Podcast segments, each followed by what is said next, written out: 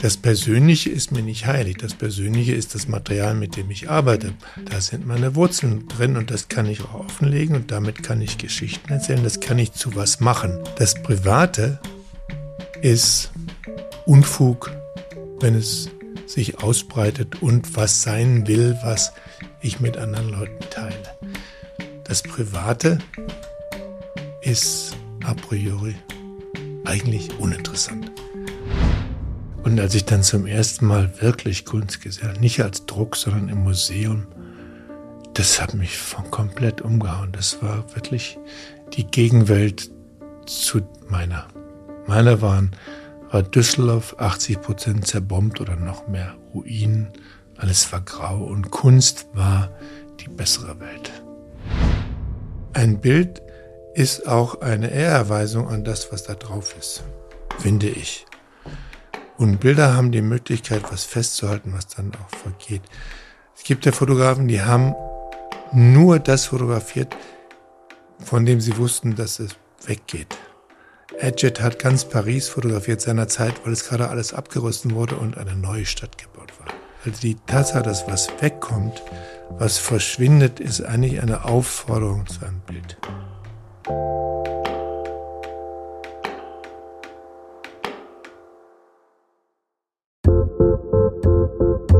Willkommen im Hotel Matze, dem Interview-Podcast von Mitvergnügen. Ich bin Matze Hirsch und ich treffe mich hier mit Menschen, die mich interessieren und versuche herauszufinden, wie die so ticken. Mein heutiger Gast ist Wim Wenders. Wim Wenders ist der international bekannteste deutsche Filmemacher, würde ich behaupten. Zu seinen prägendsten Werken zählen Paris, Texas, Der Himmel über Berlin, Alice in den Städten, aber auch seine Dokumentation über Pina Bausch, also Pina, der Burnerbuster Social Club oder auch Das Salz der Erde. In diesem Jahr erscheinen direkt zwei Filme. Anselm, der ist schon draußen, das ist sein Film über den Künstler Anselm Kiefer und im Dezember erscheint Perfect Days. Beide Filme sind sehr, sehr unterschiedlich und sehr, sehr sehenswert. Ich wollte schon ganz, ganz lange mit dieser Legende sprechen und freue mich sehr, dass er ins Hotel Matze eingecheckt ist. Wir sprechen über sein Kunstverständnis. Es geht um seinen persönlichen Blick auf die Welt. Es geht um die Spielplätze seines Lebens, die Trennung zwischen persönlich und privat, auch in der Kunst und es geht um die Unsicherheit. Denn ich habe in der Vorbereitung gelesen, dass er, wenn er ein Film dreht, ganz oft gar kein fertiges Drehbuch hat und wie er mit dieser Unsicherheit umgeht und warum er sie sucht, darüber sprechen wir im Podcast. Es ist ein philosophisches Gespräch und es ist ein sehr besonderes Gespräch. Und warum das so besonders ist, das werdet ihr ganz am Ende hören. Ich wünsche euch viel Vergnügen im Hotel Matze mit Wim Wenders. Matze, du musst dich jetzt an die Idee gewöhnen, dass ich 5 vor 6 auf mein Bike will, um meine Physiotherapie. 5 vor 6. Physiotherapie zu erreichen. Ja. 5 vor 6 muss ich aufhören. Bis dahin habe ich Zeit. Soll ich dir irgendwas erzählen? Oder bis wie. wie Nö, lieber nichts wissen. Lieber nichts wissen. Nichts wissen ist, ist ein Privileg. Ja, das stimmt. Das ist gar nicht so einfach. Wollen wir, wollen wir nutzen, dass ich es nicht, nichts weiß von einem Podcast. Ich bin unbeleckt. Du guckst sehr viel hin und her. Ich gucke, was, was, was interessiert dich gerade? Das also, Beatles-Foto hinter dir. Ja.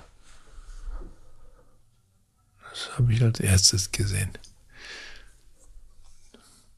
Kommt schon einiges zusammen. Ich bin jemand, der sehr schnell einen Raum abgescannt hat und alles, was er wiedererkennt, sofort sieht, alles andere langsam und dann weiß ich, wo ich bin. Wonach guckst du so einen Raum an? Büchertitel. Ja. Fotos, Büchertitel sind meine größte Neugier. Was liegen da für Bücher? Was liegen bei dir gerade für Bücher? Oh, ich habe gerade. Ich leg mal diesen Kopfhörer noch weg. Leg mal weg. Kennst du Nick Caves neue Band, die Bad Seas? Ja. Ja.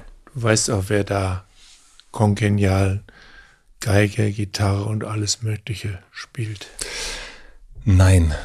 Ich weiß, wer es früher gemacht hat. Also früher zumindest Gitarre Blixer.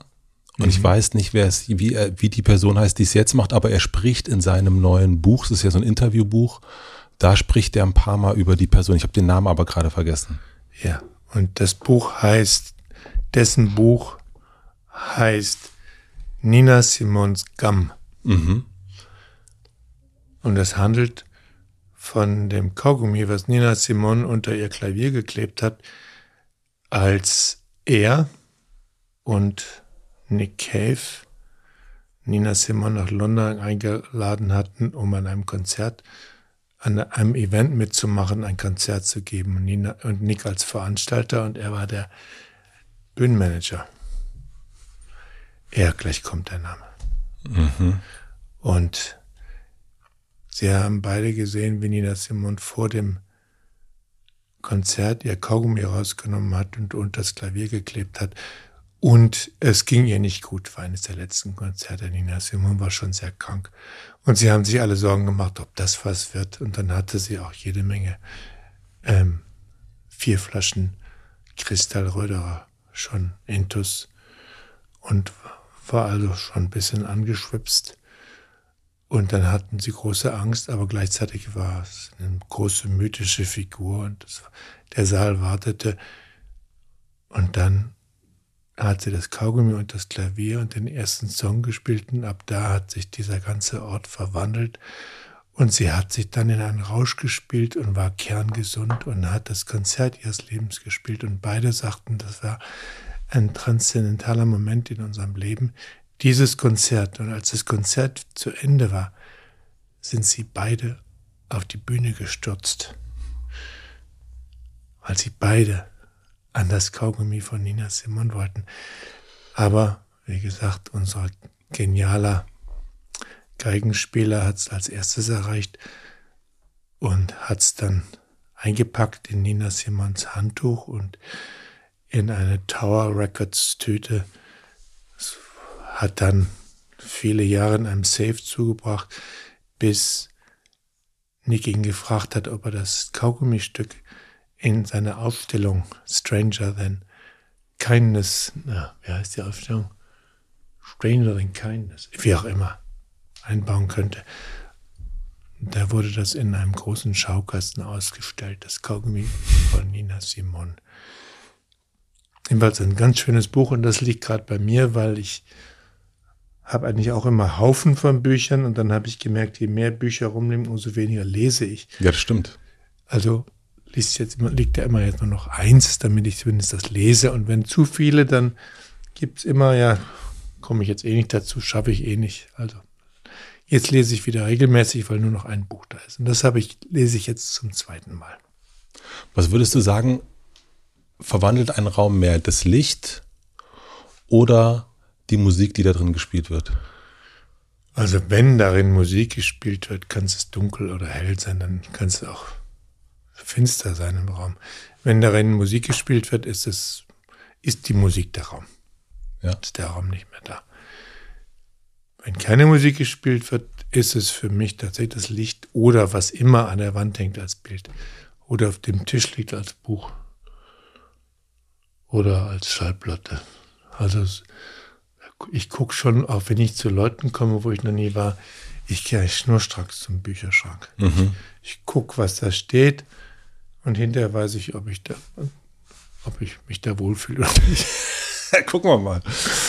Was würdest du sagen, wenn wir so ganz weit zurückgehen, ganz, ganz, ganz, ganz weit? Was ist so deine erste Berührung mit der Kunst gewesen? Die erste Berührung mit der Kunst sind die kümmerlichen Drucke, die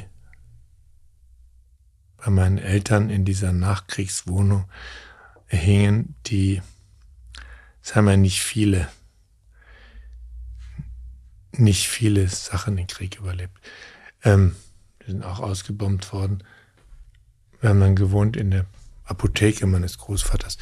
Aber jedenfalls den Krieg überlebt haben die Sonnenblumen von ähm, Van Gogh und drei kleine Drucke von Corot. Ganz mhm. billige kleine Drucke, französische Landschaften. So Leute, Bäume, Männchenfigürchen, ein paar kleine Hündchen. Und die, auf die habe ich immer stundenlang geguckt, weil ich unnötigerweise Nachmittagsschlaf machen sollte. Und dann habe ich, das war das, das Tollste waren diese Bilder und das waren die ersten, die ich gekannt habe. Und dann habe ich den Brockhaus meines Vaters im Keller gefunden und durfte ihn auch hochholen. Und dann habe ich in dem Brockhaus alles, was es an Bildern gab, rausgeschnitten. Zum Leidwesen meines Vaters, der aber gemerkt hatte, immerhin hatte ich auf diese Art etwas in Arbeit und es war besser, als ich die rausschneide, als dass es dass die Bücher eh vergammeln. Dann haben sie mir das erlaubt, weiter im Brockhaus zu malen, weil Papier hatten wir sonst auch nicht, und auch zu schneiden. Und dann habe ich dann eigentlich alles, was an Bildern drin war, rausgeschnitten. Und hast du das aufgeklebt, an die Wand gehangen dann selber? Nicht so, ich erinnere mich nicht, dass es Klebstoff war. Doch Scotch gab es sowieso noch nichts. Ich hatte so Haufen. Mhm. So Bilderhaufen. Ja. Was, das ist eine sehr große Frage unter Umständen, aber was ist Kunst für dich? Kunst ist das, was man noch nicht kennt. So war das damals für mich. Das, was ich noch nicht kannte, waren diese alles schwarz-weiß. Es gab ja in diesem alten Brockhaus keine einzigen Farbproduktion. Und als ich dann zum ersten Mal wirklich Kunst gesehen habe, nicht als Druck, sondern im Museum, das hat mich von komplett umgehauen. Das war wirklich die Gegenwelt zu meiner. Meiner waren, war Düsseldorf 80 Prozent zerbombt oder noch mehr Ruinen. Alles war grau und Kunst war die bessere Welt. Ist es das heute noch immer? Das ist es immer genug geblieben, ja. Und wenn du sagst, Kunst ist das, was du noch nicht kennst, das heißt, es ist immer das Neue, ist für dich dann auch die Kunst? Weil das Alte kann ja auch immer neu bleiben. Ist ja nicht, ich kenne ja jedes Bild von Vermeer, aber wenn ich vor einem stehe, ist es das Neueste, was ich noch nie gesehen habe. Also Kunst hat auch die Fähigkeit, nicht alt zu werden. Kunst ist auch, muss auch immer neu sein. Ist ganz wichtig, dass man nicht davor steht und denkt, alter Meister habe ich doch, gehe ich doch längst. Man kann zum ersten Mal, neulich war ich in Turin, mhm. Freunde besucht und der hat mir, hat gesagt, du, ich kann dir was zeigen. Heute ist zwar Montag, die Museen sind zu, aber ich habe mit denen geredet. Wir dürfen in das Königliche Museum und da sind Zeichnungen von Leonardo. Und die dürfen wir gucken. Und da habe ich gesagt, hängen die nicht sowieso da? Nee, sagt er. All diese Sachen, die irgendwo hängen, sind Faximiles. Das müsst ihr wissen. Bei großen Gemälden ist das was anders und so. Aber die meisten Zeichnungen aus der Zeit, auch wenn die an der Wand hängen, da drunter steht, die meisten sind Kopien. Du siehst jetzt die Originale. Und dann haben wir sowohl die Kopien gesehen und dann aus der Schublade, dunkel abgedunkelten Raum, Handschuhe an, durften wir die Originale sehen von Leonardo-Zeichnungen, die Daten. Das war der nackte Wahnsinn. Das war so ein Unterschied, das Originalpapier in der Hand zu halten, ähm, mit Rötelzeichnung, immer so zwei, drei Farben drin. Es war wirklich erhebend und natürlich habe ich die alle schon gesehen, aber da habe ich zum ersten Mal Leonardo gesehen. Das ist, also Kunst ist nie alt und nie bekannt. Ich frage hier meistens, also ich, mich interessiert immer sehr, wie ein Mensch so tickt. Und ähm, ich glaube ganz viel damit. Hast du ja schon mal Tom Tick war gefragt? Uh, nicht schlecht, den merke ich mir. Der äh, kommt nächstes Jahr hierher. Das freut mich. Grüß ihn schön. Aber wie der Wenders tickt, willst du wissen? Ich will, ich will wissen, weil ich glaube, dass ganz viel, wie der Wenders so tickt, damit zu tun hat, wie bei den meisten Menschen, was ist da in der Kindheit passiert, was sich besonders das Ticken eingeprägt hat. Du rennst offene Türen ein. So sehe ich das auch. Ich sehe das auch und ich sehe das sehr, sehr oft bestätigt, dass nur wenige Menschen später nochmal entscheidend dazulernen. Was würdest du sagen, wenn ich dich danach frage, was kommt dir da zuerst rein, was dieses Ticken des Wenders noch heute ausmacht? Das Ticken des Wenders heute noch sind die drei, vier Bäume in diesem Trümmergrundstück dahinter, wo nur Trümmerberge waren und dahinter waren noch ein paar Kamine, die rausragten, aber da waren drei, vier Bäume in diesem Hinterhof. Und diese Bäume sind mit meine erste schöne Erinnerung. Die grün werden und Laub haben und wieder Winter. Diese Bäume haben viel damit zu tun, wie ich ticke. Auch weil der einzige Besitz, der erste Besitz meiner Eltern, an die ich mich erinnere, dass ich mich erinnere, waren die drei Hühner, die sie hatten aber die konnten fliegen und saßen deswegen immer auf den Bäumen und mussten da wieder runter. Bis dann jemand kam, der die Flügel beschnitten hat. Aber das hatten meine Eltern irgendwie nicht übers Herz gekriegt. Jedenfalls weiß ich noch, wie die Hühner auf den Bäumen saßen. Und, und das war eigentlich richtig. Ich fand, die gehören dahin. Und das hat, glaube ich, viel mit meiner Erziehung zu tun. Diese drei Bäume. Weil das war was richtig Schönes. Das, da wusste ich, konnte man nicht dran rütteln. Die Ruinen dahinter waren vielleicht doch nicht so, wie die ganze Welt aussieht, aber die Bäume, das war richtig. Und was es sonst gab, war der vor allem der Rhein. Der war auch ganz echt und der roch echt. Und der war damals aufgrund der Nachkriegszeit unfassbar sauber. Man konnte auf den Grund sehen.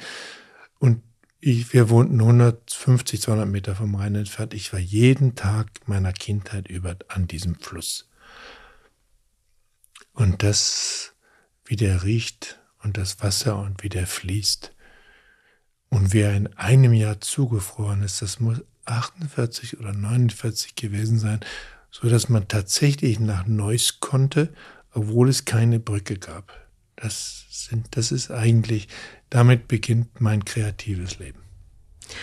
Nach Neuss, wo man nicht hinkommt, trotzdem hinkommen. Und bist du da hingekommen und spielen die Bäume für dich so eine große Rolle, weil das echt ist? An der Echtheit der Bäume konnte man nicht zweifeln. Man konnte an der Echtheit vor allem zweifeln, sogar natürlich an den Sachen, die da an der Wand hingen, dieser Kunst weil die war ja auch dann in dem Brockhaus. Das war also nicht echt, sondern das waren Bilder davon.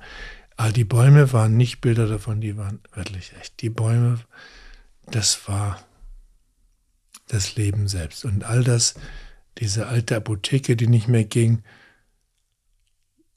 und der Keller, wo all das Zeug war, was sie mal besessen hatten, meine Eltern, und wo dann mein Onkel seine Ware reingetan hat, weil er im Schwarzmarkt tätig war und dann wurde auf einmal ein Schloss hingehängt und dann durfte man nicht an die ganze Schokolade und die Zigaretten ran. Da hat er eigenhändig ein Schloss hingehängt, dann konnten wir nicht mehr in unseren eigenen Keller. Das war auch noch echt das Schloss. Ansonsten war das einzig echte waren die Bäume. Das war was. Die waren wirklich. Das hat mich auch entscheidend geprägt. Suchst du das Ich gucke auch in, in Bildern oft nach den Bäumen, mhm. Weil gerade die Bäume in den Koros waren nicht richtig. Das waren so Bilderbuchbäume. Ich ärgere mich auch in den meisten Kinderbüchern darüber, wie da Bäume aussehen. Ich finde, Kinder müssten wissen, wie richtige Bäume aussehen und nicht so, so wie in Kinderzeichnungen. Man muss doch Kindern keine Kinderzeichnungen zeigen. Die können ja ruhig ihre Bäume so malen, aber in dem Buch muss das jetzt drin sein, wie sie wirklich aussehen. Und suchst du das Echte in deiner Arbeit? Also versuchst du da hinzukommen, dass du das Gefühl hast, das ist jetzt echt? Ja. Und zwar vor allem in allen Erzählgeschichten und in fiktiven Geschichten ist mir das Wichtigste, dass möglichst viel vorkommt, so wie es ist, wo ich nichts dran verändert habe.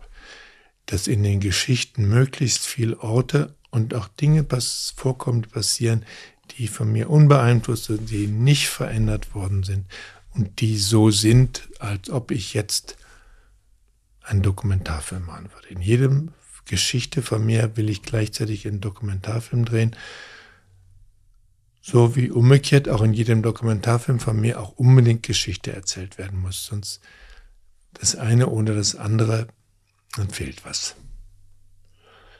das Echte will auch neben dem stehen, was erfunden ist. Und was Dann hat, wird beides gut. Was hat dich dazu gebracht, dieses Echte nicht nur einfach stehen zu lassen, sondern auch wirklich zu sagen, ich fange das ein. Ich stelle da eine Kamera davor, ich lege da einen Film ein und ich drücke da auf den Auslöser. Das Bild davon ist ja wiederum was, was es gibt. Und das Bild davon drückt eigentlich eine Haltung aus. Und die Haltung, das, was ich da fotografiert habe, war es wert, davon ein Foto zu machen. Das ist wert, festgehalten zu werden. Und vielleicht gibt es irgendwann nur noch dieses Foto und nicht mehr dieses Haus, das da steht und diese alte Tankstelle und so. In vielen Bildern ist ja das links nicht mehr da. In den meisten Fotos, ich sehe die Beatles da vorne. Mhm. Ich, da ist nur noch der Paul da. Hinter dir stehen ist ein Bild von drei Leuten, die gestorben sind und jeder Tod von denen als. Doch, der Ringo ist natürlich auch noch da. Ja. Aber ich sehe halt vor allem jetzt hier George und Lennon. Gott sei Dank ist Paul und Ringo noch da. Das wäre noch schöner. Aber ein Bild ist auch eine Ehrerweisung an das, was da drauf ist, finde ich. Und Bilder haben die Möglichkeit, was festzuhalten, was dann auch vergeht. Es gibt ja Fotografen, die haben nur das fotografiert, von dem sie wussten, dass es weggeht. Adjet hat ganz Paris fotografiert seiner Zeit, weil es gerade alles abgerüstet wurde und eine neue Stadt gebaut wurde. Das ist auch ein Grund, Filme zu machen und auf jeden Fall Fotos zu machen, dass man etwas festhält für den Fall, dass es dann weg ist. Als wir den amerikanischen Freund gemacht haben, hieß es, dass diese ganze Zeile am Hafen abgerissen würde. Es gab auch Bürgerinitiativen, die gekämpft haben, dass das bleibt. Aber damals hieß es, diese schöne Heulerzeile, diese gebogene, mit den Kneipen da drin, vor dem Hafen, es war sowieso nicht mehr so viel übrig, dahinter war schon alles weg. Das kommt jetzt auch weg. dann haben wir gesagt, da, da spielt jetzt nochmal Film. Wenn das wegkommen soll, dann spielt der Film da jetzt. Und dann war dahinter so ein kleines Viertel gef gefunden. Dies, das ist jetzt wirklich weg. Da haben wir einen alten Laden gefunden von einem Hutmacher. Das war ein wunderschöner Laden und den haben wir dann zu unserem Laden, wo der Bruno Ganz seine Bilderrahmen macht, weil er dann auch bald weg war. Also die Tatsache, dass was wegkommt, was verschwindet, ist eigentlich eine Aufforderung zu einem Bild. Ich sehe das vor allem so auf, in Bezug auf Dinge, Bäume, Landschaften, Straßen. Andere Leute machen Menschen, Bilder von Menschen, oft nicht aus anderem Grund. Die meisten Fotos, die wir sehen, werden ja bevölkert von Menschen, die es nicht mehr gibt. Dabei machen wir so viele Fotos von dem, was es gibt, dass wahrscheinlich im Moment es mehr Fotos gibt von Sachen, die es gibt, als von Sachen, die es nicht mehr gibt. Aber trotzdem, auch die Sachen, die auf den ganzen Fotos, die wir alle mit unseren Handys machen, die alle verschwinden werden, die Fotos werden Gott sei Dank auch verschwinden, nicht nur die Leute drauf. Im Gegensatz zu Fotos früher auf negativen. Was passiert dann mit den Motiven. Also wenn die Bäume fotografiert sind, wenn die Straße fotografiert ist, die Häuser oder gefilmt und irgendwann verschwinden die. Was passiert dann? Dann gibt es noch das Bild oder das Foto. Und das Foto ist eine Art Memorial. Das ist ein, jedes Foto ist auf eine Art ein Denkmal. Im Sinne des deutschen Sprache Denkmal mal. Denk mal, was es hier gab. Im Perfect Days gibt es auch so eine Szene, er fragt so ein alter Nachbar unseren Held und sie gucken auf so eine Stelle, wo offensichtlich was abgerissen worden ist. Da ist nur noch so eine Plane und da liegt ein Stein drauf, um die Plane zu befestigen. Und er fragt, sag mal, weißt du noch, was hier stand? Ich weiß es nicht mehr. Jetzt ist es weg und ich weiß nicht mehr, was da war. Ich glaube, ich werde alt. Und das ist eine schöne Szene, weil das ist, diese Plane ist der Ersatz für das Foto von dem Haus, was es nicht gibt. Mhm. Verstehe. Wir machen eine klitzekleine Werbeunterbrechung. Mein heutiger Werbepartner ist Moulin Rouge, das Musical. Sicher habt ihr schon mal von dem berühmten Nachtclub Moulin Rouge in Paris gehört.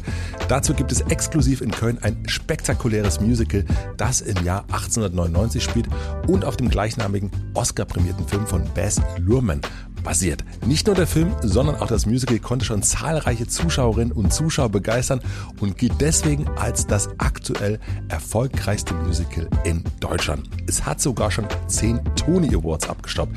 Falls ihr nicht wisst, was die Tony Awards sind, ich wusste das auch nicht. Es handelt sich dabei um den wichtigsten Theater- und Musicalpreis, also quasi vergleichbar mit dem Oscar in dieser Kategorie. Sollte man sich also nicht entgehen lassen, das Musical.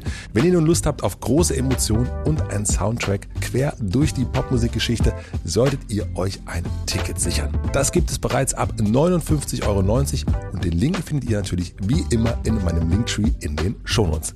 Vielen Dank an Moulin Rouge, das Musical, für die Unterstützung dieser Folge. Und nun zurück zum Gespräch. Du hast immer wieder eine Frage dir gestellt, wenn du Filme gedreht hast. Das habe ich zumindest gelesen. Und diese Frage ist, wie will ich leben? Und eigentlich, Entschuldigung, dass ich korrigiere. Gern. Kann. Eigentlich ist das Verb kann. Wie kann ich leben? Ja. Manchmal habe ich auch die Frage, wie soll? Die Frage, wie will, ist eigentlich dann schon die übernächste. Aber wie kann man, wie soll man leben? Eigentlich ist meine Frage eher, wie soll man leben? Und danach kommt erst, wie will oder wie kann. Wie soll man, wie soll ich leben? Wie soll man leben? Ist der Grund für mich, Filme machen, zu machen, um die Frage einfach immer wieder hinzustellen. Wie soll man leben? Und ist das, wie soll man leben oder wie soll ich leben? Ja, das ist dann schon dasselbe. Ja. Und wenn du jetzt so zurückschaust, wie hat sich die Antwort? Es ist nicht ganz dasselbe, weil das Filmmachen ja gerade die Beziehung zu dem Mann und dem Ich bin. Also dem Mann, mhm. andere und ich. Das Filmmachen ist ja immer zwischen ich und den anderen. Kein Mensch macht ja einen Film für sich allein. Ein Film ist ja immer was, was notwendigerweise gesehen werden will, sonst gibt es das ja nicht. Deswegen ist die Frage, wie soll man leben, eigentlich eher die Frage an die anderen, die das dann sehen, was ich mache. Und die Frage, die ich mir dann auch stelle, aber wie soll ich leben, ist mir dann zu privat. Das geht eigentlich niemand an. Wie soll ich leben? Aber wie soll man leben, kann ich mit anderen teilen und das ist dann die Verbindung zwischen dem mir, dem Ich und den anderen. Und das Filmemachen ist so eine Verbindung zwischen den anderen und ich. Und das ist auch das Tolle an dem Filmemachen. Jetzt habe ich dich unterbrochen. Ich wollte nur das Verb klarstellen. Mhm. Ja, das ist ein, das ist ein, das ist ein wichtiger Punkt auf jeden Fall. Da, ja. da würde ich direkt nochmal reingehen wollen, weil du sagst, dass dir das zu privat ist, wenn es ich ist. Ist das Filmemachen für dich der Weg zwischen privat und persönlich eine Tür einzubauen, zu sagen, ich, das schütze ich hier. Hier gibt es Figuren, die vielleicht ein alter Ego sind oder sowas, aber es ist nicht Wim Wenders. Jetzt reden wir über ein ganz wichtiges Thema. Unsere Kultur heute, unsere Kultur, wie sie sich verändert und wo sie hingeht und wo sie herkommt, zwischen privat und persönlich. Das ist eine der großen Fragen unserer Zeit. Der Kommunikation unserer Zeit und dem Eintritt unserer Zivilisation, ich sag mal unserer, weil wir kommen alle aus dem 20. Jahrhundert, du zumindest noch und ich, in, den, in die, das dritte Jahrtausend, ähm, in dem das Private und das Persönliche nicht mehr so getrennt ist für uns aus dem 20. Jahrhundert kommend war das Private noch eine sehr deutliche Instanz. Das Private ist das, wie ich lebe, wie ich entscheide zu leben, wie das von den Menschen, die ich schätze und die ich akzeptiere, wie ich das in Ruhe lasse und wenn ich mich da hineinbewege, dann ohne sie zu verletzen, sondern vielleicht auch um ihnen zu helfen. Aber das Private ist im priori das, was niemandem was angeht. Und das ist auch sehr lange so eingehalten worden. Und dann wurde es allmählich aufgeweicht. Und das Private und das Persönliche wurden immer mehr vermischt. Das Persönliche konnte man immer schon öffnen. Das Persönliche, sagen wir mal, haben Geschichtenerzähler, Romanciers, Maler, Fotografen sowieso immer geöffnet, weil ohne den, das Persönliche wussten sie nichts zu erzählen, ohne dass sie auch was Persönliches reingegeben haben. Gilt das auch für dich? Ja, gilt auch für mich, ja. unbedingt. Das Persönliche ist mir nicht heilig. Das Persönliche ist das Material, mit dem ich arbeite.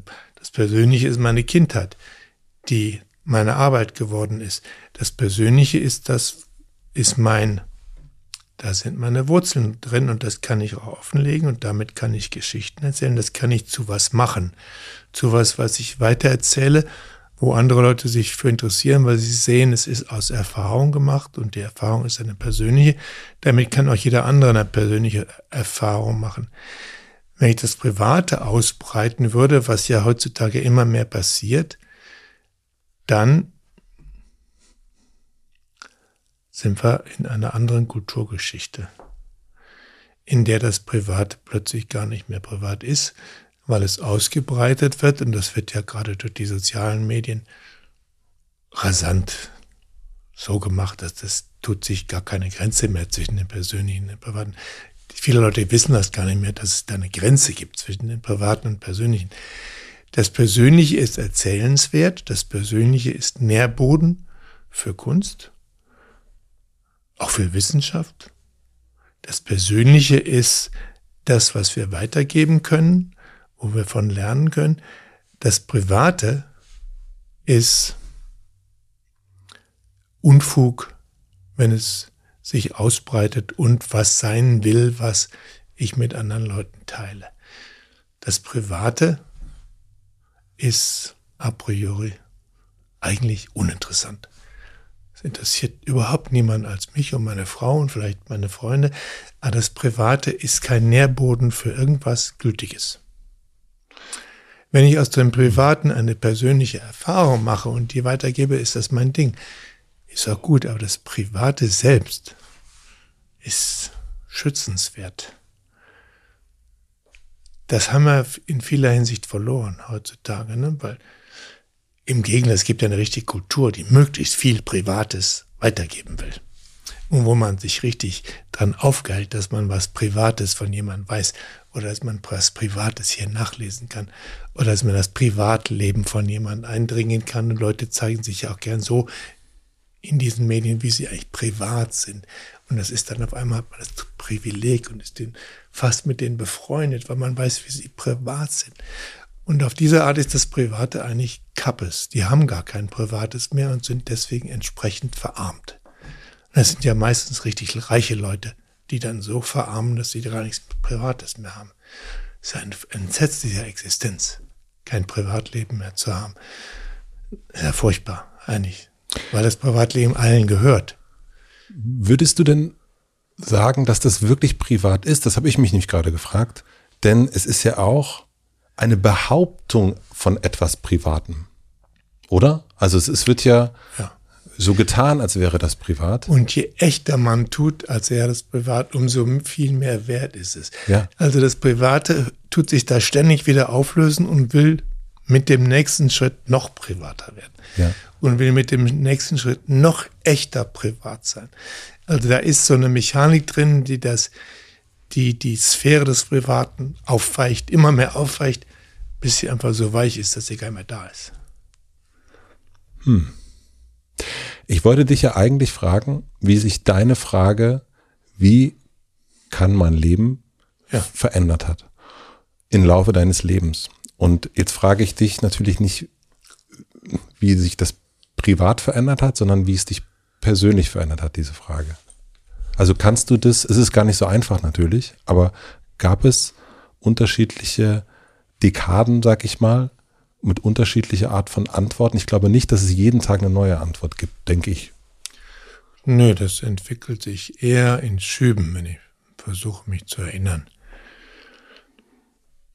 Und wenn ich da jetzt mal wirklich mich reindenke in deine Frage, wie hat sich die Frage, wie so mein Leben verändert, dann war das zumindest anfangs erstmal ein ganz zaghafter Versuch einer Antwort und vielleicht auch eher mit Beispielen statt persönlichem Material eher anhand von Beispielen erzählt, wie man leben könnte, wie man le eher, eher so dahingestellt und noch nicht erfüllt mit Erfahrung.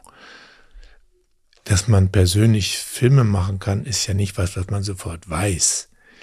Meine ersten Filme waren Versuche, die Sprache, Film anzuwenden auf etwas, was ich selbst machen wollte. Mein erster Film, den habe ich mit 24 gemacht, war mein Abschlussfilm an der Hochschule Summer in the City. Da war ich höchst beeinflusst und schwer beeindruckt von John Cassavetes. Und eigentlich war das ein Film, der aussah wie ein Film von John Cassavetes. Da war viel Privates drin von mir. Musikgeschmack war schon die Musik, die ich mochte drin. Deswegen gibt's den Film praktisch nicht, weil die ganze Musik hatte ich keine Rechte dazu.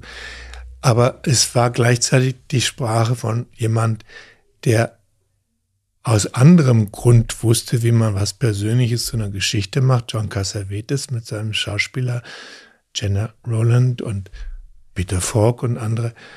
Und deswegen habe ich diese Sprache benutzt, um sozusagen in der Sprache des Persönlichen was zu erzählen, was aber noch einen Schritt von mir weg war. Ne? Verstehe. Also es war was Privates, aber doch ein Schritt weg. Äh, entrückt. Ne? Ich hatte das Private noch nicht bewohnt, was ich weggegeben habe. Das habe ich nur entliehen aus mhm. der Filmgeschichte. Und beim nächsten Film, das war Die Angst des Tormanns beim Elfmeter, gab es den Roman. Ich hatte gerade die Filmhochschule beendet. Wir waren völlig unfähig, Filme zu machen. Es gab keine Förderlandschaft, es gab überhaupt keine Filmlandschaft in Deutschland, die mit irgend, mit so Leuten wie wir irgendwas anfangen konnte. Wir heißt auch der Herzog oder der Fassbinder oder ich. Und, und wir, Fassbinder war nicht auf der Schule, der hat einfach so angefangen. Den haben sie abgelehnt zu seinem Glück. Aber wir, die wir das gemacht haben, waren völlig unvorbereitet für das Leben und, und gar für die Filmindustrie. Und ich hätte nie im Leben einen Film gemacht, so wie die 19 andere von den 20, die wir waren, hat keiner jahrelang einen Film gemacht. Aber ich habe im nächsten Jahr einen Film gemacht, weil ich einen Freund hatte, Peter Hanke, der mir seinen ersten Roman, das war sein zweiter, gegeben hat und gesagt, hier, das ist gerade ein Bestseller. Das macht doch daraus einen Film auf diese Art. Das wird dir bestimmt helfen. Und deswegen konnte ich meinen ersten Film machen. Ich hatte einen Bestseller vom Autor geschenkt. Später habe ich auch Rechte bisschen dran gezahlt, aber nicht viel. Ich durfte ein Drehbuch dran, draus machen und damit hausieren gehen. Hier, den Film will ich machen. Immerhin war ein berühmtes, berühmter Roman. Und das jetzt wiederum war auch viel Persönliches drin, aber immer noch ziemlich versteckt. Ich war nämlich sehr von, zu der Zeit sehr von dem Hitchcock beeindruckt. Und deswegen, die ganze Grammatik des Filmes war Hitchcock. Wie das ging, wusste ich. Wie der das gemacht hat, wusste ich. Das war ein Hitchcock ohne Spannung. War völlig spannungsleer. Aber es war die Sprache. Das heißt, ich hatte, war einen Schritt weiter gegangen, aber ich hatte es immer noch nicht be belebt und noch nicht bewohnt. Und weil der Film, ja, Beachtung gefunden hat, zumindest ein bisschen, habe ich dann als nächstes einen größeren Film machen können, von dem ich überhaupt, den, den mir man, man mir nahegelegt hat. Also was ja bei vielen jungen Künstlern ist, sie machen was und dann sagt, kannst du nicht auch das machen? Habe ich dann gesagt, ja klar kann ich das, das sicher, ich kann, habe ja gerade schon Zweifel, natürlich kann ich das. Und das war dann der scharlachrote Buchstabe nach einem Roman, Nathaniel Hawthorne, habe ich meine Abiturarbeit darüber geschrieben, kann ich doch. Dann war das ein Fiasko, weil natürlich kannte ich das nicht. Ich konnte das nicht. Eine Hauptfigur, eine Frau, Erst beim Drehen habe ich gemerkt, was ist denn das? Wie soll ich einen Film über eine Frau machen? Kann ich doch gar nicht. Wie soll ich denn hier Senta Berger so zeigen, dass sie einen wirklich berührt? Ich weiß überhaupt nichts, wie man Filme über Frauen macht. Ich habe keine blassen Schimmer. Und ich sitze hier in Spanien und mache das Ganze mit spanischen Katholiken. Es sollten aber eigentlich Puritaner an der Ostküste von Amerika werden. Das ist alles Schwachsinn ich mache jetzt hier Schwachsinn, ich mache jetzt hier Industrie und es ist überhaupt nicht das, da ist nichts mehr drin, da war alles Persönliche weg. Das war eine wunderbare, wichtige Erfahrung in meinem Leben, dass es alles weg war, weil dann habe ich gesagt, jetzt muss es reinkommen können. Jetzt muss ich zeigen, dass ich was Persönliches zeigen kann, das von mir ist. Nicht von Cassavetes, Hitchcock oder David Lean für Arme, sondern das selbst. Und dann habe ich meinen ersten Film gemacht, obwohl es eigentlich der vierte war. Das war Alice in Städten und das war sehr persönlich. Und da war der Schauspieler tatsächlich, wie sie eben, wie du eben gesagt hast, alter Ego. War mein alter Ego. Der hat auch sehr drunter gelitten, der arme Schauspieler, weil er sagt, ich habe da eine Rolle gespielt. Alter Ego kann ja jeder, aber ich habe eine Rolle gespielt. Hast du das gemacht, also den Alice in den Städten, weil du dich dann getraut hast, persönlich zu werden? Oder weil du gemerkt hast, es ist eine künstlerische Notwendigkeit, persönlich zu werden? Oder weil du, keine Ahnung, oder ein anderer Grund? Du hast mit dem letzten eigentlich das genau umschrieben. Ich habe gemerkt, ich kann jetzt nicht so weitermachen, dass ich Modelle habe, nach denen ich Filme mache. Dann bin ich kein Filmemacher. Der Cassavetes hatte kein Modell. Der Hitchcock hatte kein Modell. Das war die Sprache, die er erfunden hat.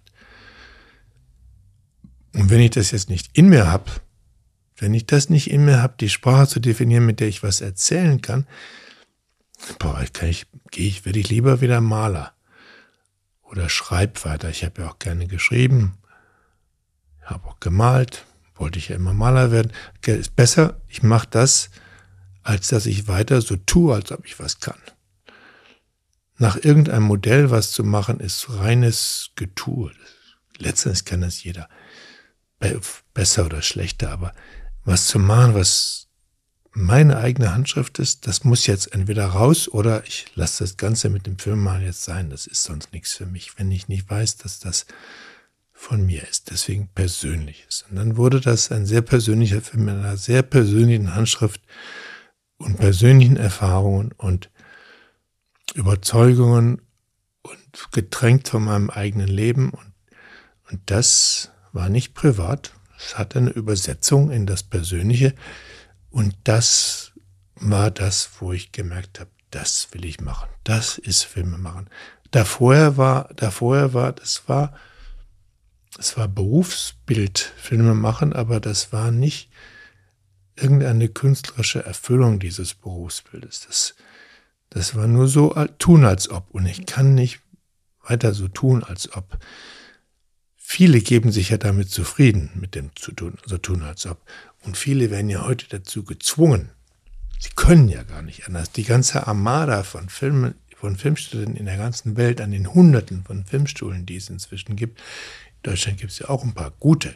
Aber da kommen viele junge Leute, die wären gezwungen zu tun, als ob. Weil sonst kriegen sie es nicht hin. Sonst können, machen sie keinen Film. Nur die wenigsten haben die Chance, tatsächlich, ich habe ja vier Filme gebraucht.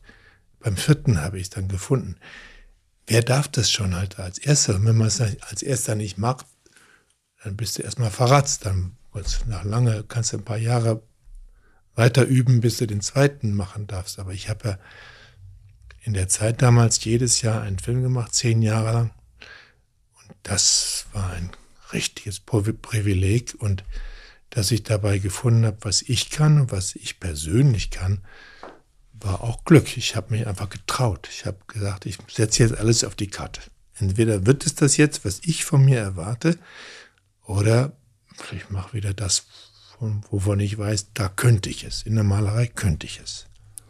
Aber in so einem Moment ist es ja so, man hat ja dann so ein bisschen so das Rezept gefunden, so hört sich das auch an. Man weiß so ein bisschen, ah, da sind die Schlüssel, so muss ich es eigentlich machen. Dann gefällt es mir, eines in den Städten ist auch sehr, sehr erfolgreich gewesen für die Zeit, glaube ich, so was ich mitbekommen habe. Im Nachhinein. Damals noch nicht, aber später hat er dann einen Ruf bekommen. Hast ganz recht. Wenn man dieses Erfolgserlebnis hat, das Persönliche rausgelassen zu haben und die persönliche Frage, wie soll ich leben, zu einer allgemeinen gemacht hat und wenn dieser Mann in dem Film dann eine Erfahrung macht, mit Hilfe des Kindes, die ihn weiterbringt und wo er dann am Ende doch ein anderer ist und andere Augen hat und anders in die Welt guckt als am Anfang, dann war das sozusagen, wenn man so will, wäre das das Rezept gewesen. Und dann. Dann kann man es so weitermachen. Aber das geht ja nicht immer. Nee, das ist auch das, das ist auch dann die, die große Falle. Das so weitermachen, weil man weiß, wie es geht, ist dann die zweite große Falle. Und das ist die gefährlichere, wo man noch viel mehr Fallen umgehen muss oder wo man in noch viel tiefere Gräben reinfallen kann, wenn man das macht, wenn man was macht, weil man weiß, wie es geht und wie man weiß, was, dass man das kann, dann wird das, was man kann, sehr schnell die Routine von dem, was man kann. Und die Routine von dem, was man kann, entfernt sich immer mehr von dem, was man wirklich kann. Die Routine von dem, was man kann, ist nicht etwas zu erfinden, sondern etwas, von dem man weiß, wie man es herstellt, weiter herzustellen. Der nächste Schritt, das hat wieder ein paar Filme gedauert, bis ich zum nächsten Schritt gekommen bin, dass ich bitte, bitte nie mehr was mache, nur weil ich weiß, wie, dass man es kann, dass ich es kann. Das war bei mir ein paar Filme später erst Paris, Texas. Paris, Texas hat tatsächlich einen Quantensprung für mich bedeutet. Der Film lief in der ganzen Welt. Die Russen haben 3000 Kopien in der Sowjetunion verliehen. Das war viel. Und insgesamt gab es 20.000 Kopien auf dem Planeten. Das heißt, der lief in jedem Dorf. Und das war eigentlich schön. Der Film handelt ja sehr von der Frage, wie soll man leben. Sehr. Mhm. War eigentlich schön. Und auch der Protagonist ist am Ende ein anderer als am Anfang. Ja, ja, der Blick der ist hat, auch anders. Und der hat richtig gelernt. Der hat richtig viel gelernt. Der wollte und hat und ist dann über sich selbst hinausgewachsen. Und dann war also die Sache, jetzt weißt du, wenn das, wie es geht, jetzt musst du doch, jetzt brauchst du nur noch mal weiter so machen. Weiter so, mach uns noch sowas. Und das war dann tatsächlich ein richtiger Stolperstein. Dann habe ich drei Jahre nichts gemacht. Das ist das erste Mal in meinem Leben, dass ich drei Jahre nichts gemacht habe. Weil du gesucht hast, was du machen könntest oder, oder was, was war es? Ich musste damit fertig machen, dass alle Welt sagt, das ist es. Jetzt, jetzt weißt du doch, wie es geht. Jetzt weißt du endlich, wie es geht. Du bist sowohl bei dir geblieben persönlich und du hast ein großes Publikum. Mann, was willst du denn noch mehr? Jetzt brauchst du doch nur so weiterzumachen. Jetzt mach uns doch noch so. Was hat dich davon abgehalten? Das so dass zu tun? ich gemerkt habe, dass es genau das war, an dieselben, dass ich an dieselbe Stelle gekommen war, wie schon nach dem dritten Film. Und dass ich damit, wenn ich jetzt diese Handschrift, die in Paris, Texas deutlich zu lesen war, schöner als jemals vorher. Ich habe das, da war, ich bin weit gekommen damit. Aber das jetzt zu meiner Masche zu machen, war das Ende. Ich hätte damit Harry Dean verraten. Die haben mich ja gefragt, die Amerikaner.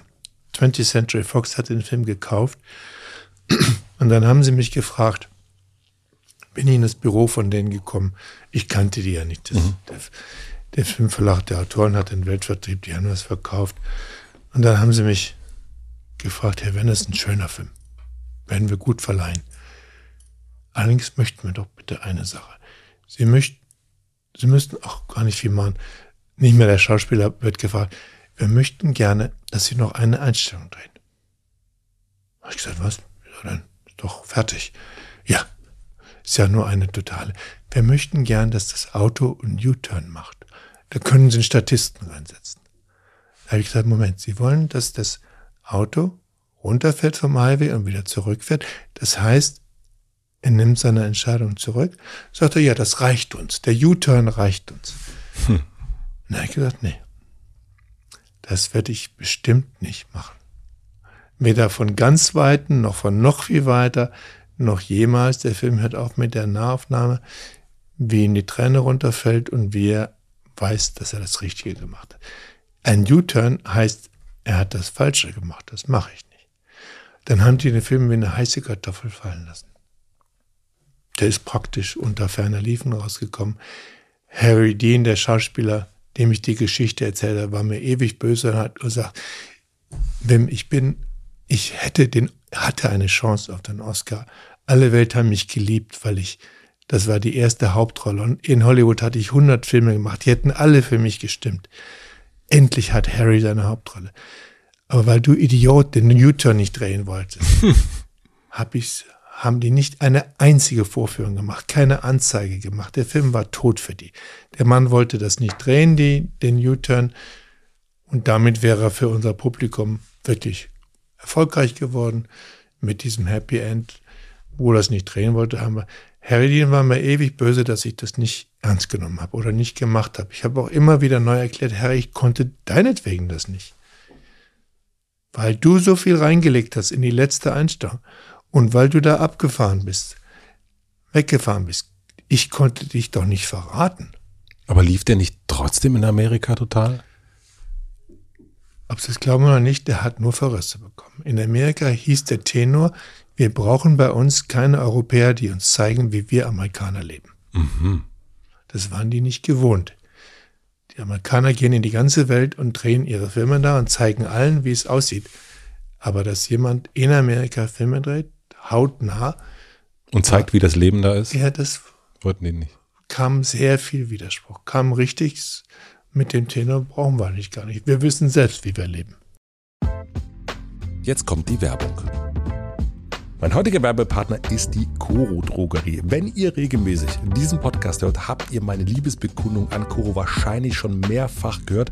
Ich werde aber nicht müde.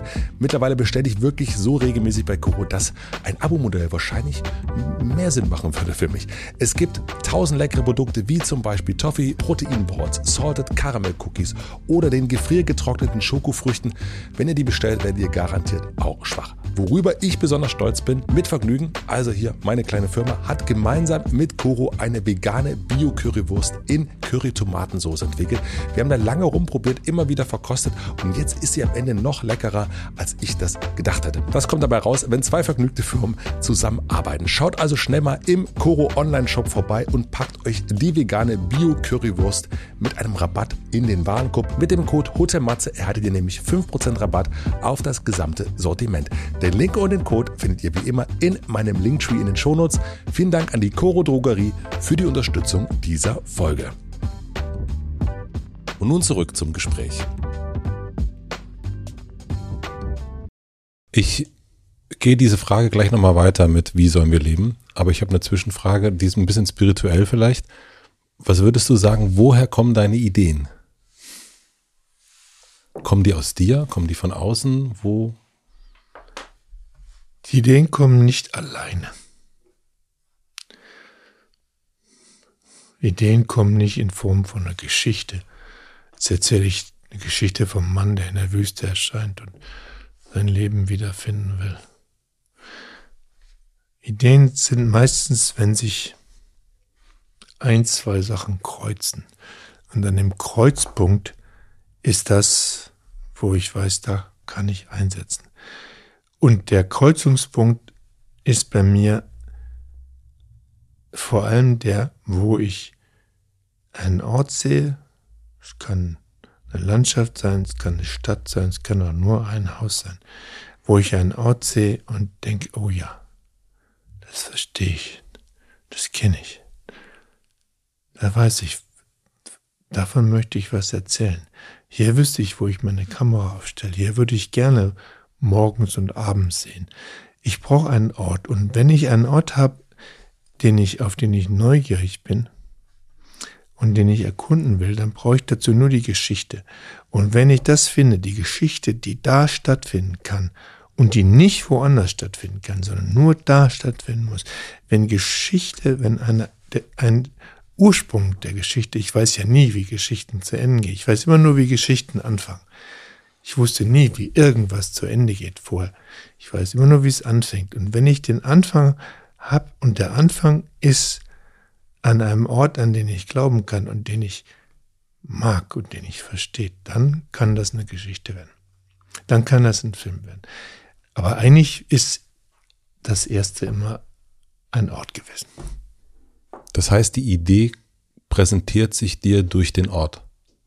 Die Idee will der Ort will seine Geschichte haben, die zu ihm gehört. Mhm. Und dann kommt auch die Figur. Manchmal ist auch die Figur und die bringt dann die Geschichte, aber es braucht auf jeden Fall etwas, was zum Ort dazukommt.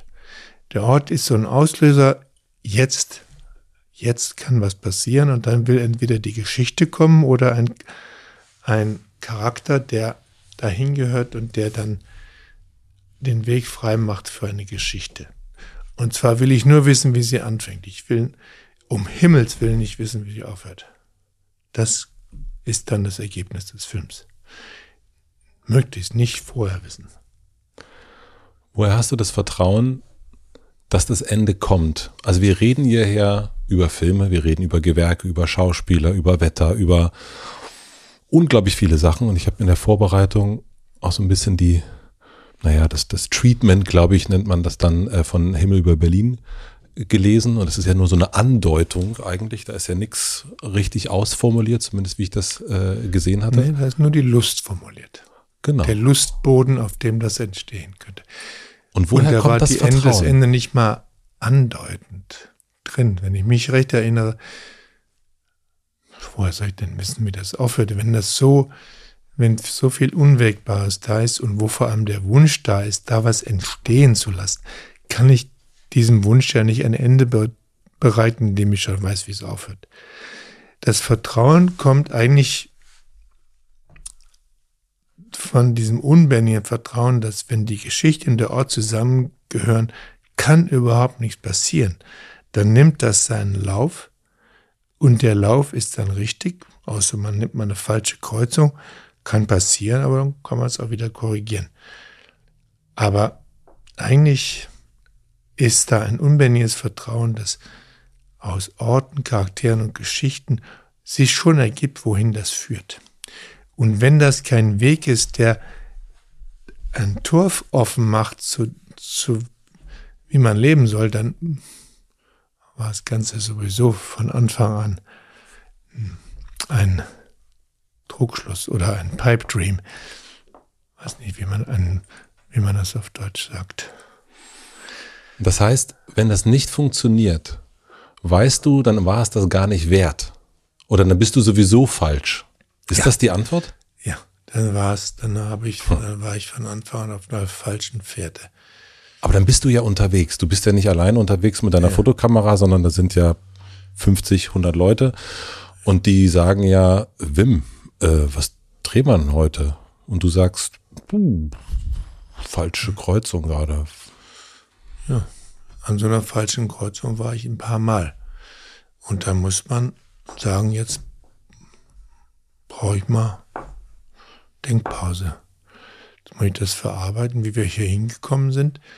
Und dann muss ich finden, was Geschichte und Ort wollen. Nicht, was ich will und nicht, was ihr wollt und nicht, was die Verleiher wollen und nicht, was Dramaturgie will, an die ich sowieso nicht glaube, sondern was wollen die Orte und die Geschichte? Wo wollen die hin? Manchmal sieht man den Baum, den, den Wald voller Bäumen nicht. Also muss man wieder den Wald sehen und die Bäume und dann gucken, wo wollen die hin? In Paris, Texas haben wir 14 Tage aufgehört zu drehen, nachdem Harry Dean Travis den Sohn gefunden hat. Und da gewohnt hat bei seinem Bruder.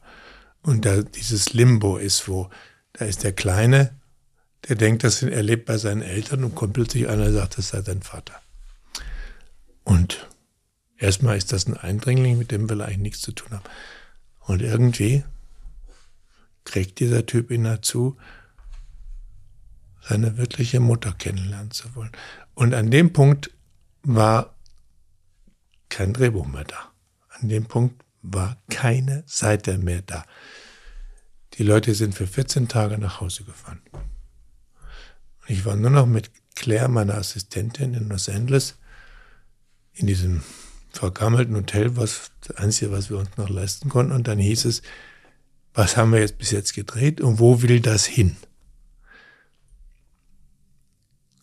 Wir hatten ein ganzes Drehbuch, das war völliger Mumpitz, das hatten wir nur geschri ge geschrieben, damit wir die Filmförderung kriegen dafür und den Co-Produzenten und so. Aber es war immer klar, das war völliger Hanebüchen. Nie im Leben würden wir das drehen. Ich erinnere mich auch nicht mehr dran. Ich glaube, ich könnte es nachlesen, aber ich will es gar nicht mehr. Es war jedenfalls ungültig. Das war ungültig. Das war nur geschrieben, damit es, damit die Leute denken, da gibt es einen Schluss, weil es war schon ein Zeitpunkt, wo eigentlich Film finanzieren ohne Ende der Geschichte schon schwierig wurde. Jedenfalls war dann Schicht und dann haben Claire und ich da alleine gesessen und dann haben wir gesucht und gedacht und getan und dann kam der Ort. Dann kam die Idee für den Ende des Geschichtes aus der Mustizsuche. Wir hatten, Claire und ich hatten ganz Texas besucht. Wir waren bis unten nach Port Arthur gefahren. Das ist die äußerste Ecke zu Louisiana. Da waren wir nur, weil Janis Joplin da auf die, auf die Highschool gegangen sind. Und da haben wir uns Motive angeguckt, die wir alle nicht verwenden konnten. Einer der Motive war ein alter, vergammelter, verlassener Piepshow-Salon. The Keyhole Club. Und dann habe ich Claire gefragt, erinnerst du dich an den Keyhole Club? Wir haben das nicht in Aktion gesehen, es war schon längst tot. Da waren noch die kleinen Säle, wo die Zuschauer geguckt haben. Erinnerst du dich? Die Zuschauer konnten die Frauen sehen und die konnten die Männer nicht gucken. Weißt du das noch? Das waren nicht nur so kleine Gucklöcher. Mhm. Ja, sagt sie, genau, das habe ich auch in Erinnerung. Und es waren so kleine Sets, jede saß in einem anderen Set. Richtig, habe ich gesagt. The Keyhole Club. Das ist unsere Idee. Erinnert sich noch, wie das aussah? Und letzten Endes haben wir den Keyhole Club zumindest benutzt von außen. Innen haben wir ihn nachgebaut. Das war zu vergammelt und verrottet und auch zu klein und so. Aber und auch aus den kleinen Gucklöchern haben wir dann diese Glasscheiben gemacht. Aber die immerhin so waren, dass die Männer gucken könnten und die Frauen nicht zurückschauen könnten. Das haben wir hingekriegt mit diesem Spiegel, die in eine Richtung nur mhm. ne? Und diese Idee dass wir diesen Keyhole Club gesehen hatten und in Texas diesen Ort gefunden haben, war der Schlüssel, einen Schluss zu finden, wo der Mann seine Frau in dieser Piepshow findet. Und sie sieht ihn nicht und er sieht sie. Und dann traut er sich schließlich, das rumzudrehen. Und das war dann die Geschichte, die ich Sam Shepard am Telefon durchdikt, durchdiktiert habe, zwei Seiten, und dann hat er angefangen, die Dialoge dafür zu schreiben. Und dann haben wir weitergemacht. Und diese Szene in diesem Kio Club, mhm. das war wie ein, für ihn wie ein One-Act-Play. Das war ein Einakter. Sam hatte zu dem Zeitpunkt 50 Einakter geschrieben. Der war der König des Off-Broadway-Theaters. Und das waren eigentlich solche Situationen wie die, die er jetzt schreiben durfte. Er sagte, das weiß ich, wie das geht. Dass der da sitzt und da drinnen ist die Frau und die hört ihm zu und er erzählt, das verstehe ich. Musste mir gar nicht mehr weiter erklären. Ich schreibe dir das. Und so haben wir den Film zu Ende gemacht.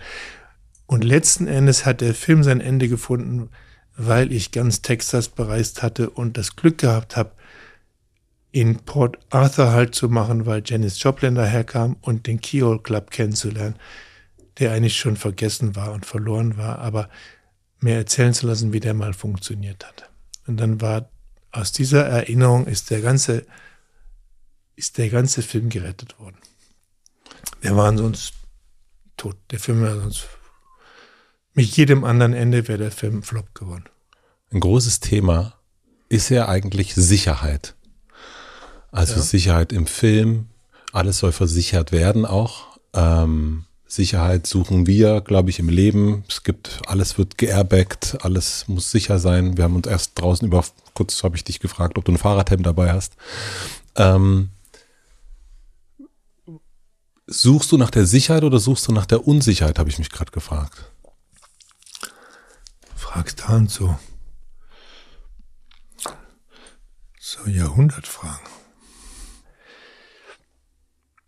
Die Sache ist die, dass ich jedes Mal, wenn ich so einen Film mache, wo alles auf der Kante steht und wo ich, wo wir losfahren und wir wissen nicht, wo es hinführt,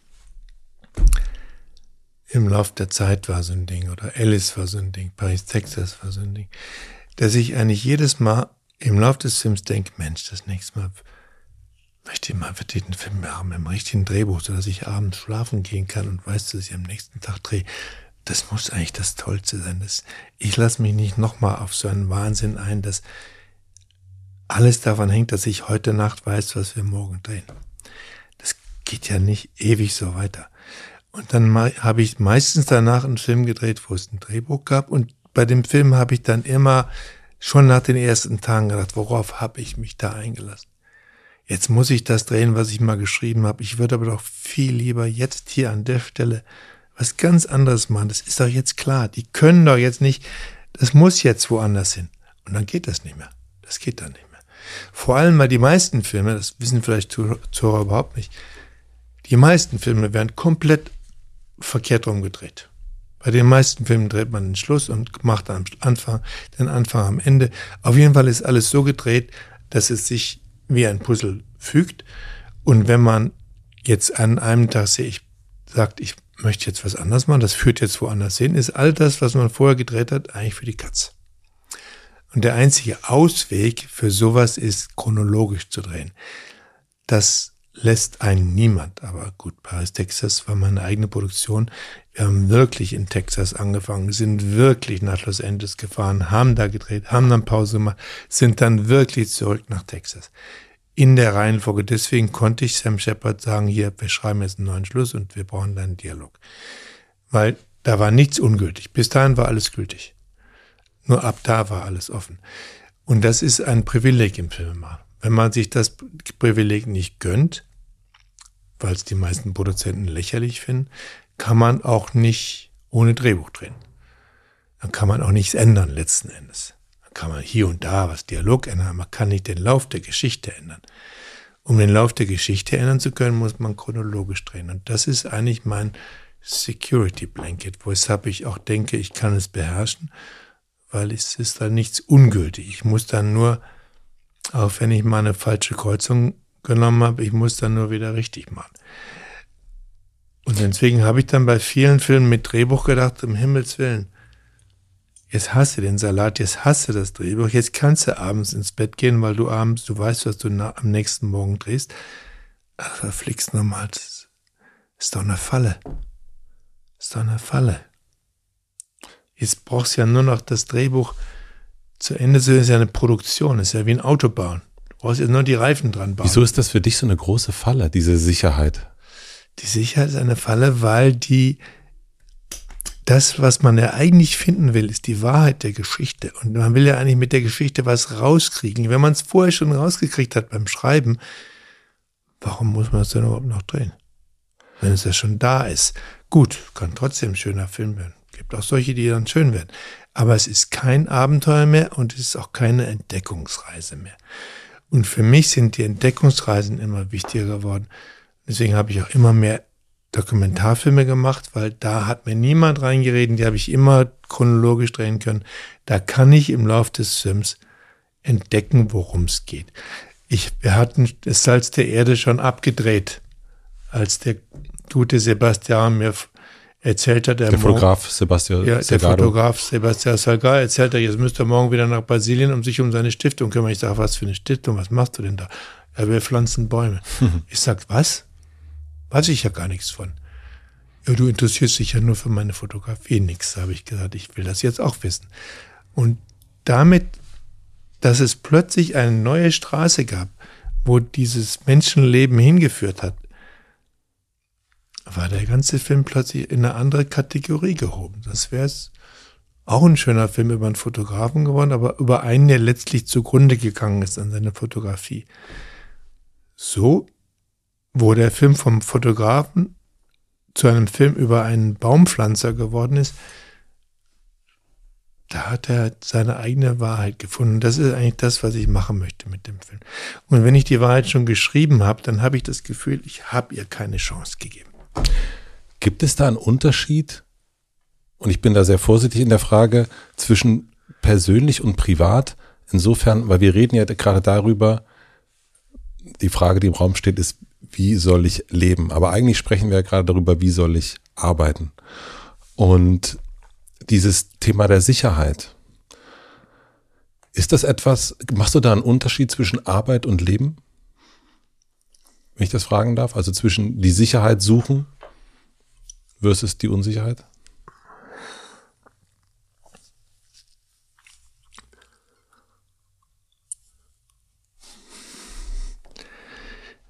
Die Sicherheit ist eine schöne Sache. Und dann gibt es immer den Weg, wo man nichts falsch machen kann. Aber dann gibt es auch immer das schale Gefühl, es hätte besser werden können. Ich hätte auf, ich hätte woanders hinkommen können. Ich hätte was entdecken können, was ich vorher nicht wusste.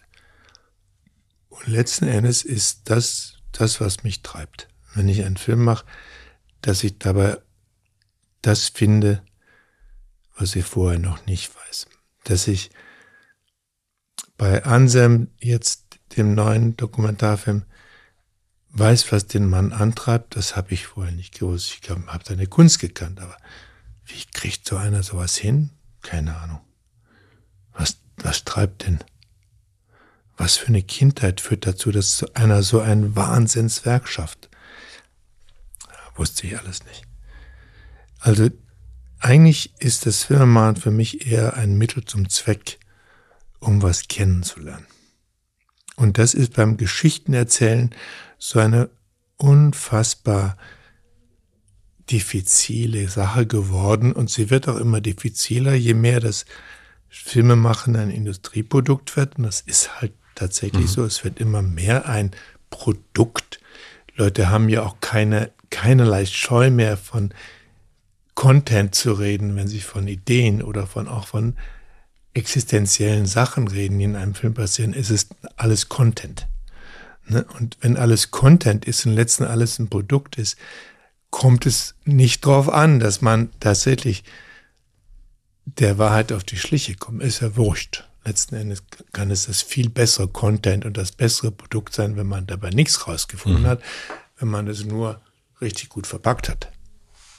Und das ist ja eigentlich schon die Schule, in der heute alles passiert. Und wenig Filmemacher trauen sich dann raus aus dieser Sicherheitszone.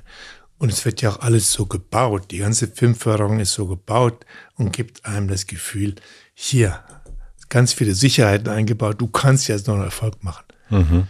Aber wenn es so wäre, würden auch die Amis wissen, wie das geht. Und die machen auch Flops von Filmen, die 100 Millionen kosten. Die machen Mission Impossible und der bringt ein Wahnsinns Milliardenvermögen ein, da machen sie den nächsten, kommt keine Sau. Das hätten sie nicht machen müssen, hätten sie viel Geld gespart. Die wissen halt auch nichts. Das, sie haben auch das, die wissen auch nicht, was ist es letzten Endes. Und außerdem bewegen sich sowieso auf dem Territorium, wo alles abgesichert ist und wo, wo man schon mal das sechsmal gemacht hat, kann man es auch noch ein siebtes Mal machen. Ne? Also das ist ja, da ist die Frage nach Sicherheit sowieso Mumpitz. Ne? Aber es gibt ja auch in Amerika Leute, die erzählen ohne das Security Blanket. Aber wo, wie bin ich abgekommen? Aber trotzdem, dass das Film immer mehr das Produkt wird, was vermarktet wird und das, was man deswegen vorher definiert wissen will. Dieses sicher machen will? Ja, sicher machen. Und deswegen ist mein, mein Beruf eigentlich schon, schon eigentlich vorsinnflutlich. Eigentlich bin ich ein Dinosaurier. Aber wie ist das im Persönlichen? Also, das eine ist das, die Arbeit, das, das meinte ich, dass da, vielleicht war ich zu undeutlich. Das eine ist, ich, ich verstehe diese, die, den Wunsch nach Unsicherheit in der Arbeit, weil der wichtig ist für deine Kunst. Das hast du ja für ja. dich irgendwann rausgefunden. Aber dann, zumindest merke ich das, je älter ich werde, desto verlockender sind auch die Sicherheiten, das, sich im Leben einzurichten, ähm, immer an den gleichen Ort vielleicht auch zu fahren, weil man weiß, das Hotel ist schön. Und da ist ja immer ganz gutes Wetter im August und es sind nicht so viele Touristen da und so weiter und so fort. Mhm. Und äh, Weihnachten machen wir bestenfalls so, das ist sicher, dann sehen sich die nicht und die nicht. Und dann richtet man sich das Leben so sicher ein. Naja, das ist ja eine Sache, wie man sich das Leben einrichtet. Und was man als nächstes lesen will. Und was man als nächstes hören will. Und worauf man sich freut, wenn man nach Hause geht. Das kann man sich ja so viele Sicherheiten einbauen.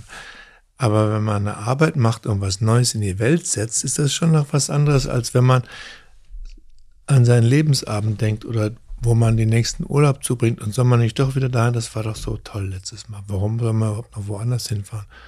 Wir haben doch alles. Mhm. Ja. Das ist aber eine andere Frage, als wenn ich jetzt, wenn ich jetzt mich auf eine Reise mache, von der ich, soll ich diese Reise, diesen Film auch unter dieselben Prämissen stellen? Wir waren doch schon jedes Jahr jetzt da, warum soll man woanders hin? Und da hört es bei mir auf. Das kann ich nicht. Ich kann also jetzt nicht sagen, ich will die Reise unter dasselbe Denken stellen. Dann verliere ich das Interesse dran. Dann könnte ich auch mich zur Ruhe setzen. Es gibt in dem Ansem-Film, sagt Ansem Kiefer am Ende, oder ziemlich am Ende, ich fühle mich überhaupt nicht angekommen, fühle mich eigentlich noch immer verbannt, nicht auf der Flucht, aber immerzu auf dem Weg. Und ich dachte so, als ich das gesehen habe und nachdem ich so dein Werk so ein bisschen mehr angeschaut habe, das könnte doch eigentlich auch von dir kommen, oder? Ich weiß nicht, wie das aus ihm rausgekommen ist. Ich habe ja kein Interview gemacht in dem Film. Ich habe ihn dann nur, es war ein bisschen die Schlussszene des Films, es war auch der letzte Dreh. Und da kommt er rein in diesen Saal, der eigentlich voll ist mit den italienischen Meistern. Die haben Wände vor die Wände gesetzt, mhm. um aus diesem Saal einen Anselm Kiefersaal zu machen. Da kommt er rein und dann habe ich einen Stuhl in die Mitte gestellt und da sitzt er da. Dann habe ich auch gedreht, wie der kleine Junge, der mal war, auch da drin ist und sich das anguckt. Sozusagen das Kind in ihm sieht das auch an, was der Mann da gemacht hat. Und dann kam plötzlich, ich habe ihn da eigentlich nur hinsetzen wollen, dass er sich umguckt und sich das anschaut. Und dass man spürte, was ist denn jetzt? Ist das jetzt gut? Habe ich das jetzt gut gemacht? Ich wollte doch gar nicht, dass er groß was sagt.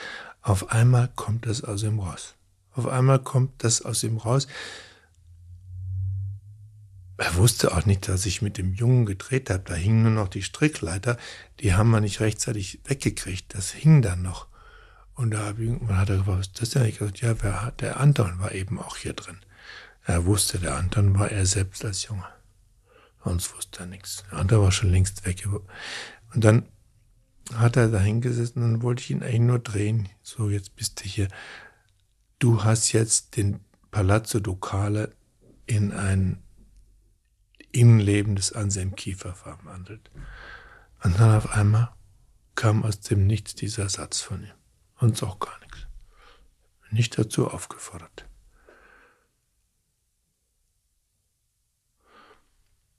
Mich sehr gefreut, weil es kommt ja manchmal vor, dass was passiert, wo man denkt, oh, wenn ihr das provoziert hättest, wäre es nicht passiert. Und es ist auch so ein Ding beim Filmemachen. Was provo provo provoziert man, auch gerade bei Dokumentarfilmen? Was provoziert man, was darf man nicht provozieren, was muss man geschehen lassen, auch auf die Gefahr, dass dann nicht geschieht. Ne? Das war auch bei Bonavista Social Group ganz oft der Fall.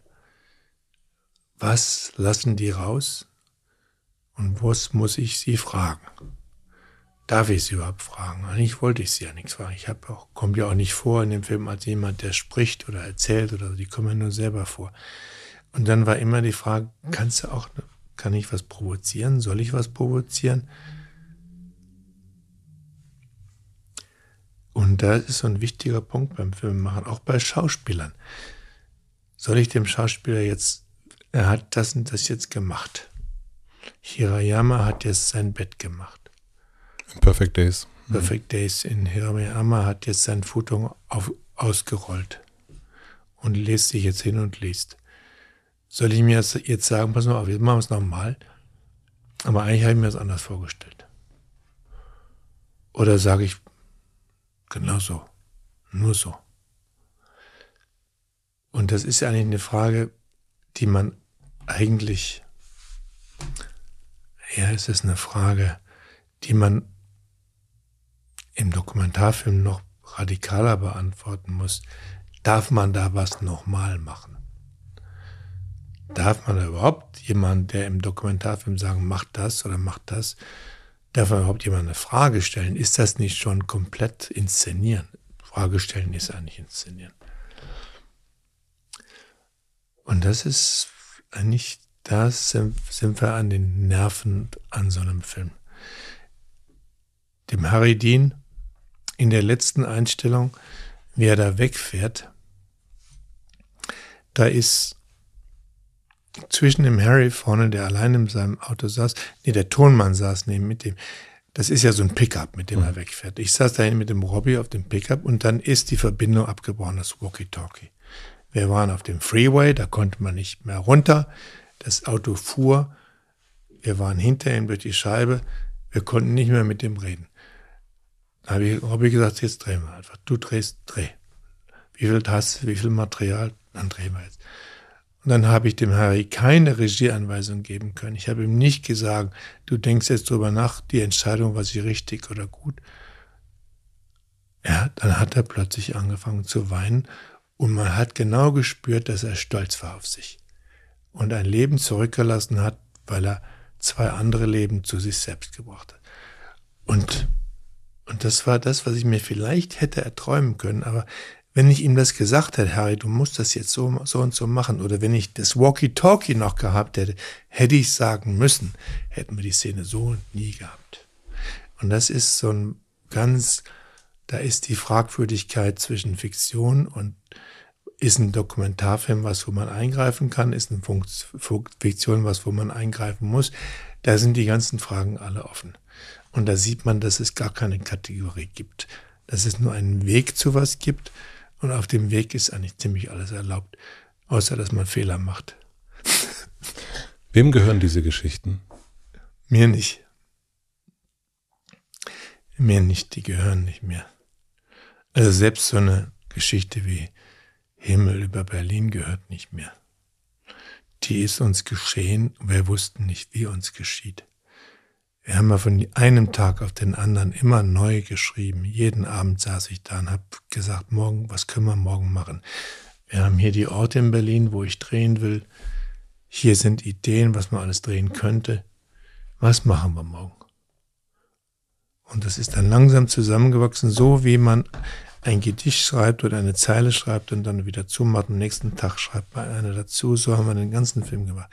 Und dabei ist so viel passiert, was ich nie im Leben kontrolliert habe und was ich nie hätte erfinden können und was ich nie hätte ausdenken können. Das ist passiert, weil die Bedingungen, in denen was passieren konnte, so wunderbar offen waren und weil wir das chronologisch gedreht haben und weil alles da war und das fantastische Talent von Henri Alecon, der mit 80 Jahren nochmal sein Meisterwerk machen konnte als der große Meister des Schwarz-Weiß-Films ohnehin. Das war er sowieso.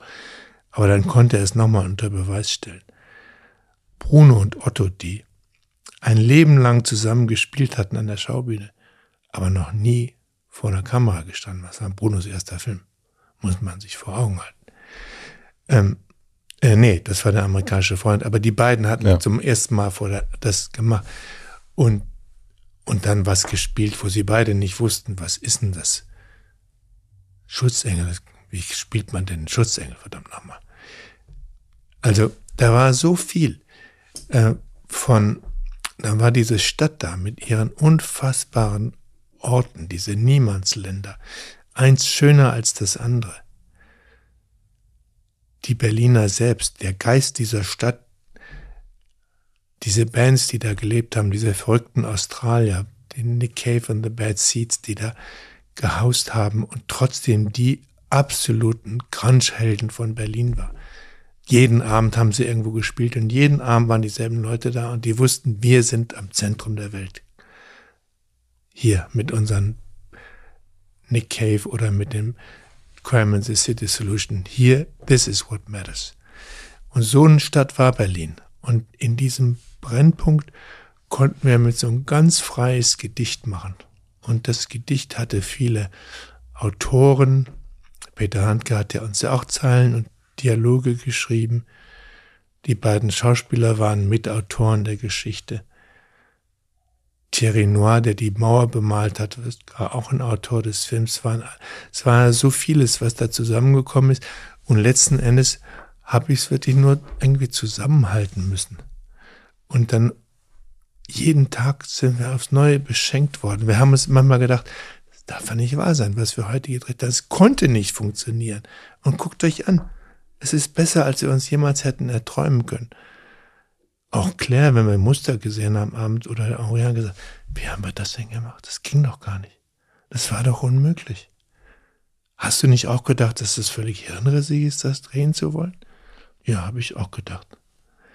Und dann ist, dann ist einem klar, dass man einfach ganz viel geschenkt bekommt, wenn man so einen offenen Raum gut schafft, möglich macht, in dem viele andere ihr Bestes tun können. Und das ist für mich das eigentlich das Schönste am Filmemachen, dass andere ihr Bestes tun können und dass ich es möglich machen kann und muss, dass die anderen alle das Beste tun und nicht, dass ich ihnen sage, was ihr Bestes ist, sondern dass ich es geschehen lasse. Und das ist vor allem in der Beziehung zu Schauspielern so. Ich bin kein großer Schauspielerregisseur, der den Leuten vorher sagt, so, jetzt machst du das und das und jetzt musst du das machen.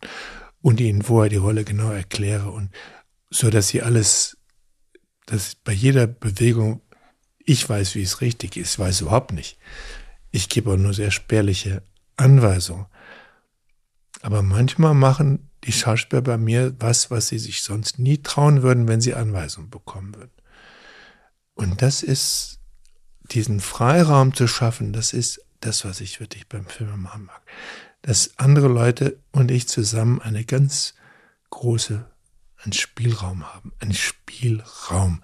Und dass ich zu diesem Raum und diesem Ort ein Verhältnis habe und dass ich dem traue und weiß, der bringt sich selbst mit ein und der wird schon vieles richten. Die Stadt Berlin hat uns so viel in den Film gerichtet und hat so viele Sachen reingebracht. Auf einmal war das alles richtig, was wir gedreht haben, weil es war am richtigen Ort, an dem einzigen richtigen Ort. Und Berlin hat so viel geboten uns und so viel mitgemacht und diese fiktiven Engel, an die ja kein Mensch geglaubt hat. Ich habe ja nicht an Engel geglaubt. Es war ein Kinderbildengel. Wenn überhaupt waren Engel die besseren Menschen, die man vielleicht in sich hatte und die man zeigen könnte. Aber Engel als als transzendentale Figuren, als, als spirituelle Figuren? Nee. Ich hatte die Engel vom Rilke, das waren ja irgendwie schon unfassbare Erfindungen auch und Spracherfindungen. Und da steht Engel, jedes Mal, wenn beim Rilke ein Engel vorkommt, kann man sich ja so viel denken. Dann ist da so viel Potenzial. Engel sind eigentlich nur ist Potenzial, mehr nicht. Und dann hatten wir manchmal das Gefühl, was wir hier drehen, das ganze Potenzial, was wir beschworen haben, kommt zu sich selbst und es bringt uns immer mehr Potenzial. Wir kriegen ständig was hineingebuttert von außen, was wir gar nicht kontrollieren. Wir machen hier Filme mit Engeln, aber irgendwie kommen da, kommt da Potenzial dazu, was wir uns nicht haben ausdenken können und was eigentlich auch nicht funktionieren konnte. Und das ist eigentlich für mich Filme machen, wie es irgendwie vielleicht manchmal einem gelingt, nicht immer. Man kommt da nicht immer dahin, dass man so einen Freiraum hat. Man wünscht es sich und manchmal hat man ihn nicht, manchmal hat man ihn selbst in der Birne nicht, hat zu sehr ein Bild und dann Bobs hat man schon die Grenze dicht gemacht und dann kann nichts mehr passieren, außer dem, was man sich selbst ausdenkt. Und das ist halt manchmal nicht gut genug. Du musst leider schon gleich weiter. Ich Wir haben ein erstes Kapitel. Ich würde sagen, also ich, äh, ich habe noch unendlich viele Fragen. Kapitel 1, okay? Ich würde sagen Kapitel 1. Ich habe aber noch eine Frage, die ich dir gerne stellen würde, weil die mir gerade gekommen ist. Ja? Du bist noch, wir sind noch halbwegs ja. okay. Also erster Kapitel nehme ich an. Ich habe mich gerade gefragt, als du von dem Spielen gesprochen hast dass es eigentlich darum geht, einen, so eine Art Spielplatz zu errichten beim Film machen. Habe ich mich gefragt, ob du unter diesen Bäumen, die du gesehen hast, in deiner Kindheit, ob du da jemals gespielt hast, wo die ja, Vögel genau. waren. Unter diesen Bäumen war das dein Spielplatz? Das war der Spielplatz. Und natürlich die Ruinen aber die waren da rundherum, aber die Bäume haben diesen, diese, diese kindlichen Spielplätze beschützt und darunter, das war der Freiraum. Die Ruinen waren die Erwachsenen immer dran, nee, geh da nicht hin, da darfst du nicht hin, das. Aber es war natürlich nichts abgesperrt und natürlich sind wir hingegangen, die, die kleine Bande von fünf, sechsjährigen oder vierjährigen, die wir waren, das sind wir überall rein und sind auch in die Keller eingestiegen. Und wenn unsere Eltern es gewusst hätten, hätten sie uns nie mehr rausgelassen, vor die Tür gelassen. Aber eigentlich war das alles unter diesen Bäumen. Und die Bäume waren, das war die Wirklichkeit, die das Ganze, die waren echt. Das, und das hat dem auch einen Rahmen gegeben. So, jetzt habe ich genug erzählt. Kapitel 1, ich freue mich auf unser nächstes Kapitel. Können wir auch. das irgendwie mal mit Hilfe von Karin ein bisschen so machen, dass das ein Moment ist, wo ich dann tatsächlich Zeit habe und Open. End, weil ist ja so ein bisschen schwierig. Ich komme ja also auch ins Fabulieren. Auf einmal brauchen wir die doppelte Zeit. Machen wir mal, wenn ich. Wir machen das. Open End. Deswegen, ja? ich habe, äh, das ist ein erstes Kapitel. Ich finde das, äh, finde das super. Ich danke dir schon mal. Danke dir sehr. Danke.